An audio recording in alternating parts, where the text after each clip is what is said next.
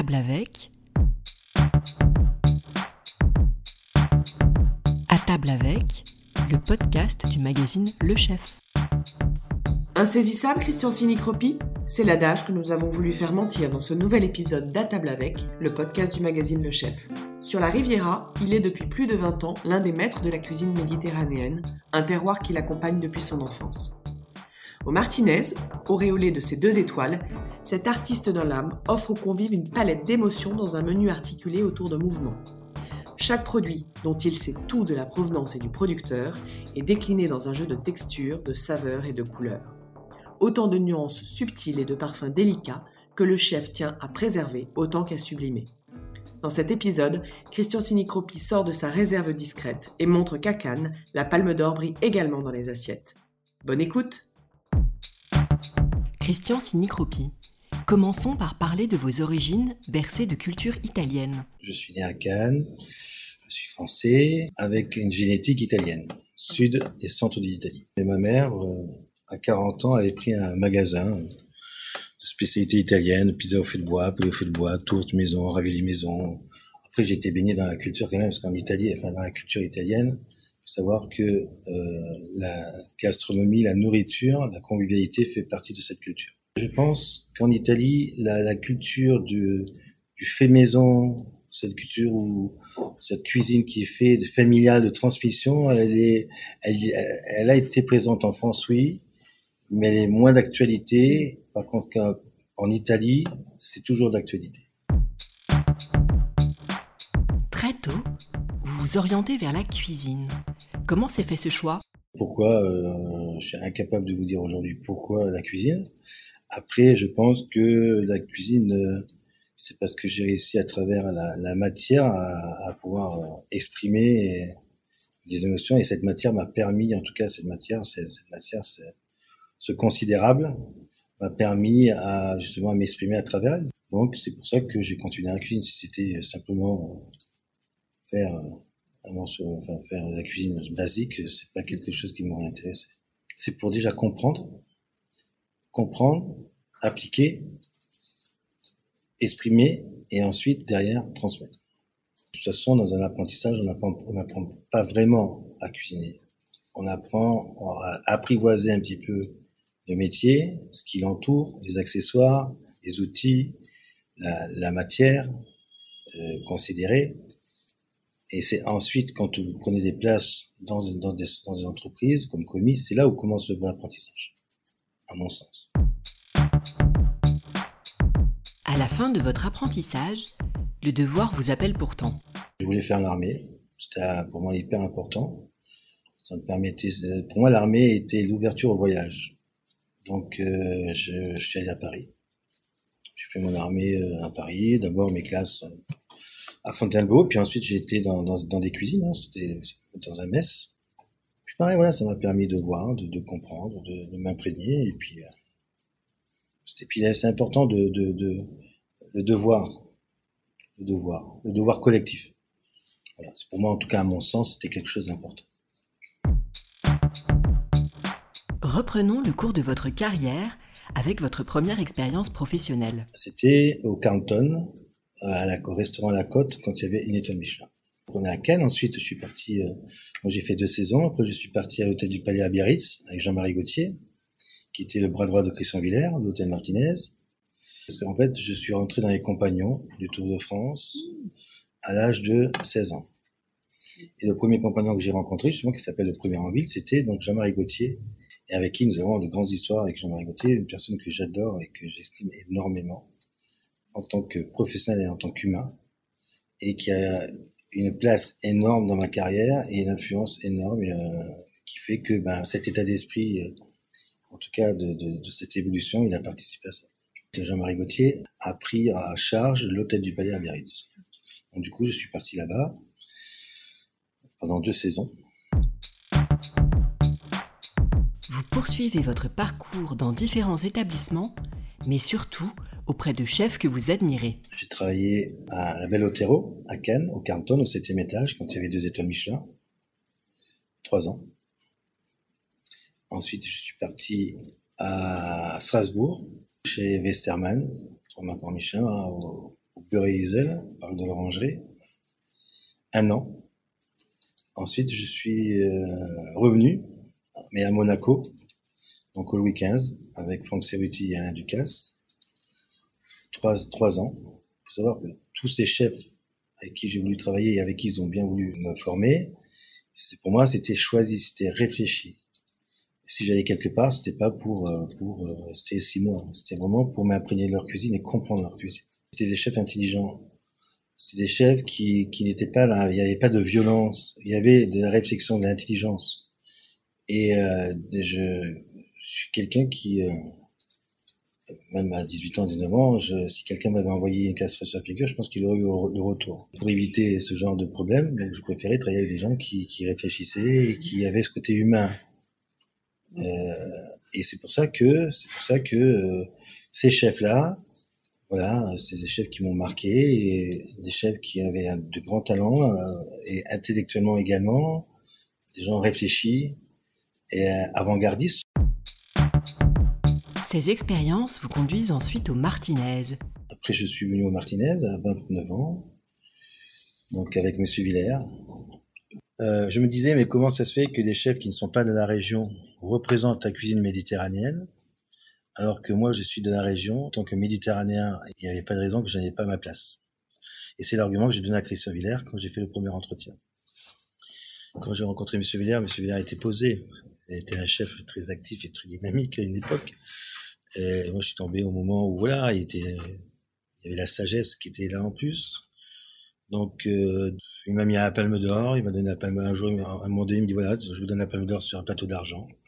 Moi, je savais pas, hein, c'était pas prévu que je prenne la Palme d'Or, c'était prévu que je navigue un petit peu partout, mais, mais bon, je pense qu'il avait son idée. Je, je pense que M. Villers, lui, savait ce que avait le programme dans sa tête. Mais il voulait savoir déjà ce que, comment, quelle était mon attitude, parce qu'entre parler et puis être, c'est deux choses différentes. Donc, euh, je pense que il a voulu voir d'abord, d'abord. Donc là, il m'a, il m'a, il m'a donné la Palme d'Or, et puis bon, il me fait la carte. Je vois la carte, j'y comprenais rien, parce que je connaissais pas sa cuisine. Hein, je sortais du Louis XV. Et ce qui m'a sans lui demander, euh, j'ai pris ces, j'ai pris ces appellations et, j'ai fait moi derrière, hein, j'ai fait mes explications, comment moi je le percevais. Et je n'ai pas demandé son avis. C'est vrai, c'est pas des blagues. Hein. Pas par, pas par, pour, par affront, hein, mais parce que j'ai pris, je me suis approprié sa carte et puis je l'ai exprimé à ma façon. Et comment l'avez-vous vécu d'un point de vue humain et personnel? Après, c'est bon, moi maintenant j'ai une, j'ai une vision de, de, de, de, de comment dire ça? J'estime que tout le monde est à la même échelle. Euh, donc, je n'ai pas d'être impressionné ou quoi que ce soit. Euh, j'estime que tout le monde est à la même échelle. Après, avec des parcours différents, bien sûr. Mais, mais ça ne mérite pas. On n'a pas à, voyez, à être bloqué parce que c'est Monsieur Intel. Non. Donc, je, je, il y avait un grand respect euh, de cette personne. Mais c'est pas ce respect, en tout cas, ne venait pas, ne venait pas me paralyser euh, dans, dans, dans mon travail. Alors, et puis par contre, c'était très cash, très clair. Quand je n'étais pas d'accord, je n'étais pas d'accord. Quand tu n'étais pas d'accord, tu n'étais pas d'accord. Mais en tout cas, voilà, il n'y avait pas de mensonge, il n'y avait pas de, il y avait, mais il y avait un grand respect de deux générations. Ce qui est intéressant, c'était l'écart qu'il y avait entre ces deux générations. Et au contraire, il y avait vraiment une passerelle, une vraie transmission et une vraie compréhension dans les deux sens. C'était à double sens.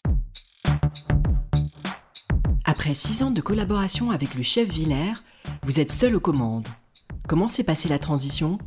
Il avait déjà tout préparé avec, avec la famille Tétinger, avec le Michelin.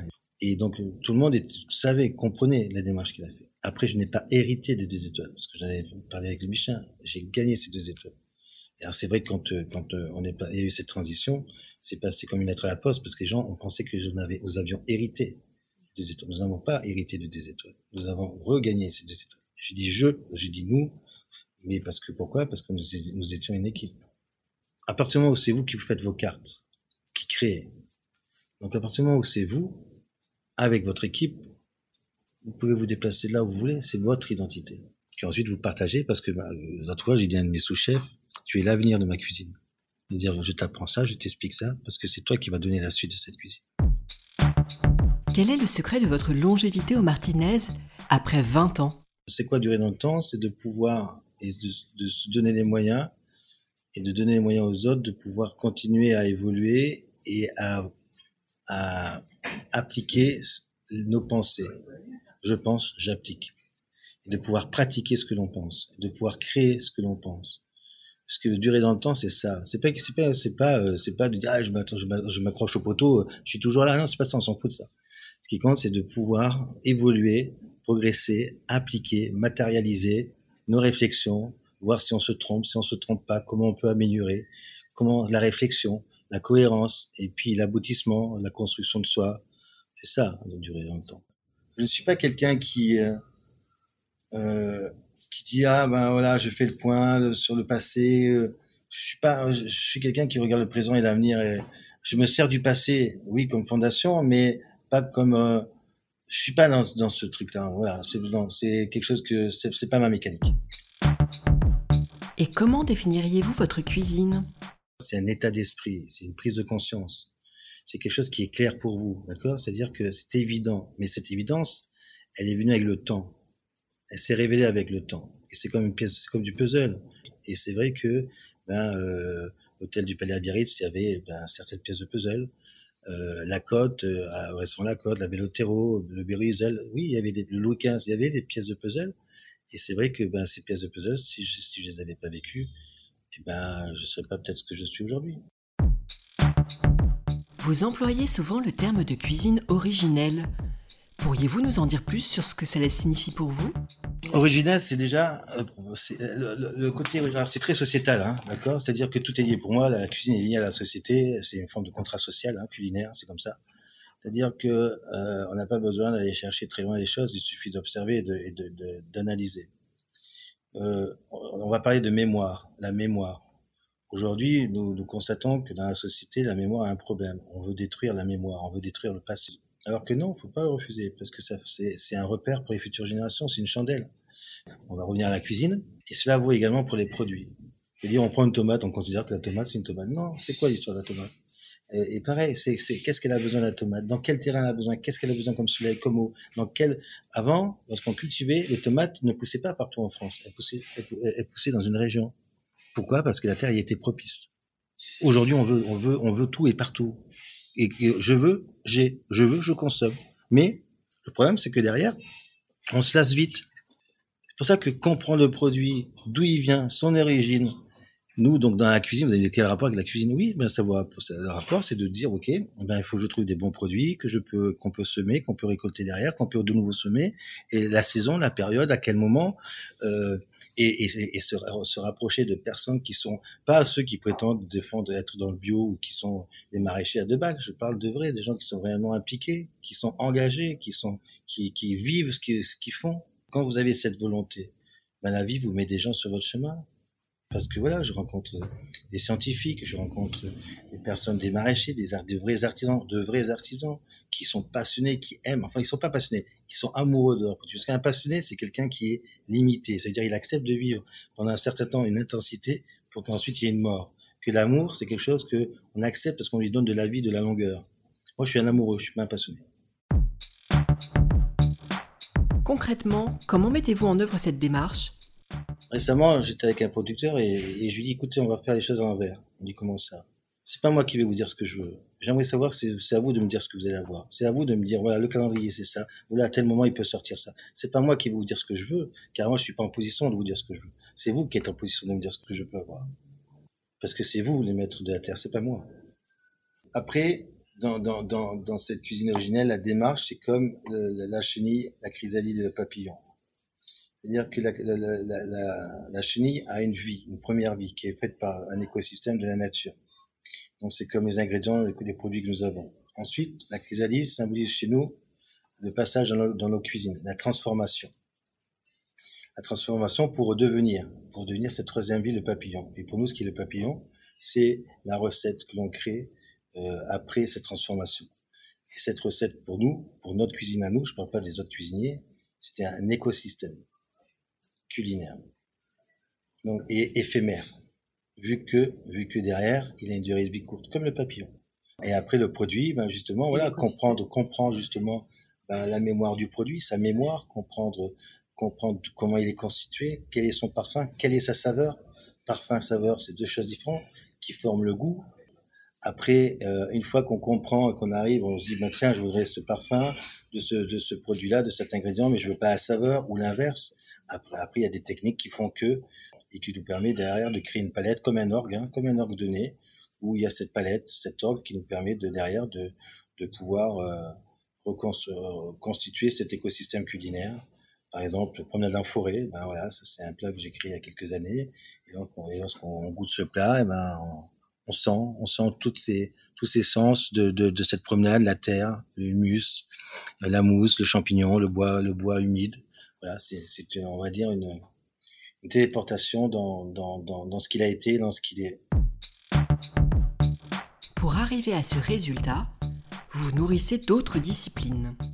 Ce qui est intéressant, c'est de rencontrer euh, euh, des personnes qui sont dans, euh, dans, dans, dans la science ou dans d'autres disciplines, d'autres métiers. Euh, dans les parfums, voilà, des nez, j'ai rencontré des nez, deux nez, euh, des, professeurs dans, les universités qui sont spécialisés dans la biologie, ensuite des chimistes, pareil, euh, hyper intéressant, un qui est dans un cosmétique, l'autre qui est dans la recherche au niveau des molécules. Donc c'est super intéressant et c'est grâce à eux, hein. c'est toutes ces personnes réunies euh, que l'on côtoie, que l'on questionne, avec qui on échange, on partage. Et, et, ensemble, ensemble, je dis bien, ben on se fait évoluer les uns les autres. Et du coup, et grâce à ça, c'est ça qui vous permet d'accéder à, des techniques, à une démarche, parce que lorsque vous discutez avec eux, ben il faut qu'on ait le, même vocabulaire. Et ils sont toujours surpris agréablement surpris le fait de dire ah ben tiens c'est incroyable d'un point de vue de cuisine de pouvoir raisonner comme ça et de faire ça. Attendez si vous voulez aller à ça faites ça. On peut on peut passer par ça ou par là. Donc c'est super intéressant l'échange qu'il y a Pourriez-vous revenir pour nous sur votre processus créatif? Oui, On va dire que les essais ne se font pas en cuisine. En fait, tout passe par le psychisme d'abord. Euh, ce, qui est, compliqué dans tout ça, parce que c'est vrai que on me demande souvent quel est le processus, comment vous créez? C'est, euh, alors, est-ce que mon inconscient n'a pas envie de le dire et ne trouve pas le vocabulaire qu'il faut? Mais en même temps, c'est vrai que c'est pas. Euh, il y a vraiment une réflexion quand je parle du psychisme, c'est vraiment à l'intérieur, c'est c'est un ressenti. Puis quand je dis citron, j'ai mon cerveau me donne l'information du, parfum et du goût du citron, enfin et de la saveur du citron. Donc finalement, c'est vraiment quand, je dis le psychisme, il a grand, un, un grand rôle dans tout ça. Et ensuite, derrière, il faut matérialiser parce que parfois, le psychisme, il se trompe.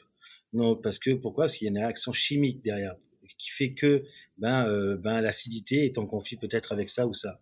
Donc c'est pour ça que derrière, j'ai besoin de, le matérialiser. Mais bon, de le matérialiser parce que également, euh, moi je ne pèse rien. C'est mes équipes qui sont à côté. Ils ont les balances, ils ont tout. Moi j'arrive, je fais tac tac tac tac. Eux ils pèsent, ils notent, ils notent, ils notent, ils notent parce que derrière, il faut que ce soit reproduit. Et c'est important justement cette répétition derrière, parce qu'après derrière, il y a la répétition. Donc, il y a un gros travail d'équipe derrière pour justement euh, fixer. Et ensuite, je regoute. Et ensuite, ce que je fais, c'est que, ok, vous avez vu, vous avez goûté, oui, vous avez la recette, très bien. Maintenant, on va refaire, on va refaire un plat, le plat, très bien, mais c'est moi qui vais le dresser. Présentez tout, on vérifie la sauce, très bien. Vous avez vu, très bien. Maintenant, demain ou après-demain, je m'assois et c'est vous qui le réalisez.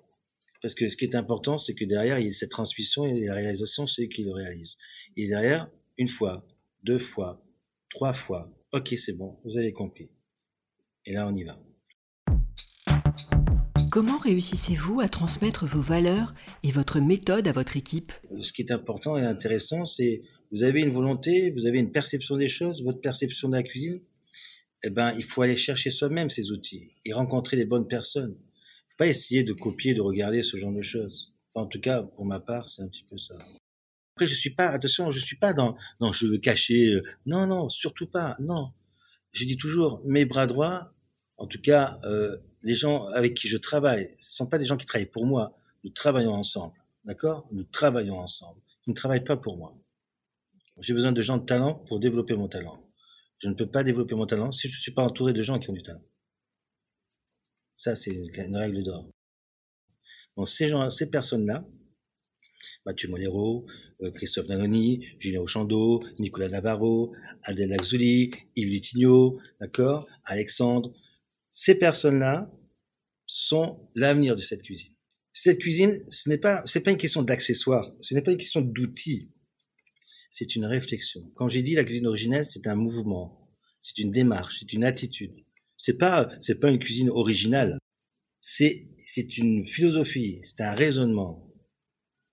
Donc cette démarche, je peux donner ok les machines tout ce que l'on veut. Ce qui est important, c'est c'est quoi c'est quoi la réflexion, c'est quoi c'est quoi c'est on veut aller où avec ça? Pour qu'est-ce que tu veux? C'est quoi la finalité de ça? Vos menus se découpent en mouvements. Qu'est-ce qui se cache derrière cette appellation? Le mouvement, hein, c'est la vie. C'est pas statique. Et quand on va au restaurant, on choisit une entrée, un plat, un dessert. Qu'est-ce que c'est ennuyeux? On a tellement ce bonheur, cette joie d'aller au restaurant. Et puis bon, on prend l'apéritif, c'est ok, super. Bon, on choisit les plats, super. Bon, voilà, on commence le premier plat, le deuxième plat, le dessert, c'est terminé. Et le mouvement, lui, il est fait pour justement alimenter et élargir cette plage de plaisir et de, de, découverte. Le mouvement, donc, c'était un produit qui était servi de trois manières différentes. La langoustine était servie de trois façons différentes. Et pareil, c'est-à-dire au lieu de tout servir dans un plat, c'est-à-dire de, de, de, de, d'isoler, que le client se concentre que sur cette partie-là. Le client a fini, ok, on peut, on peut faire le deuxième, le deuxième service, le deuxième mouvement. Hop, la langoustine est préparée en crispy, on lui envoie la langoustine crispy. Elle a terminé, on lui envoie la deuxième langoustine crispy, parce qu'on ne lui mettait pas deux langoustines crispy, elle avait droit à deux, mais on ne mettait qu'une seule. Et quand elle avait pratiquement terminé sa première langoustine crispy, on lui servait la deuxième langoustine crispy. Comme ça, quand on a, a entamé la deuxième, elle avait la même chose. Que si on servait la même langoustine crispy, donc deux, sur la même assiette, le temps qu'elle finisse sa première langoustine, l'autre, elle avait déjà perdu la puissance. Donc ça va jusque là, c'est-à-dire ok c'est bien parce que ça veut dire qu'on néglige, on néglige la deuxième. Ah, le premier super, et la deuxième non, on néglige. Donc on était dans ça. Et le troisième plat était encore donc était donc le troisième mouvement était une autre façon de, de, de cuisiner la, euh, la langoustine par exemple. Donc il y avait le légume, il y avait le pigeon, il y avait il y avait tout ça. Et c'était présenté dans un cube, six faces, six faces, six mouvements. D'accord? Et c'était le jeu. Pareil, vous avez un cube, c'est pas une carte plate, c'est pas un truc comme ça. Et pourquoi en même temps vous n'avez pas un produit, vous enlevez la fiche, vous en mettez une autre. Donc, vous n'êtes pas prisonnier de l'imprimerie, de, de, tout ce qui est impression. Il y a une liberté, une autonomie. Ce qui est important, c'est l'autonomie. Ne pas dépendre. En tout cas, le moins possible. Et le fait d'être dans cette volonté de ne pas dépendre, ça vous amène à une réflexion, une indépendance, mais à travers des choses qui sont raisonnées et logiques et cohérentes. La céramique choisie pour accueillir vos plats participe de la même démarche. On va au bout, hein, c'est-à-dire que la démarche, c'est que pour que cette, cet écosystème amène, euh, culinaire amène donc euh, nourrit l'esprit, l'âme, le corps, bien sûr.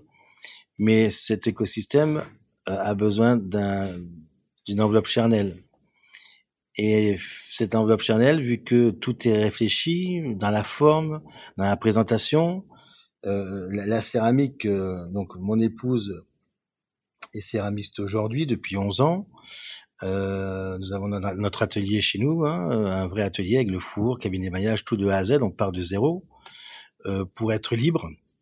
Lorsque je pense une recette, lorsque je veux présenter de telle façon, euh, finalement, je fixe la présentation à travers la céramique pour que derrière, nos, euh, notre tribu euh, puisse ben, travailler le, le considérable pour pour le dénaturer et le détourner le moins possible de ce de ses origines.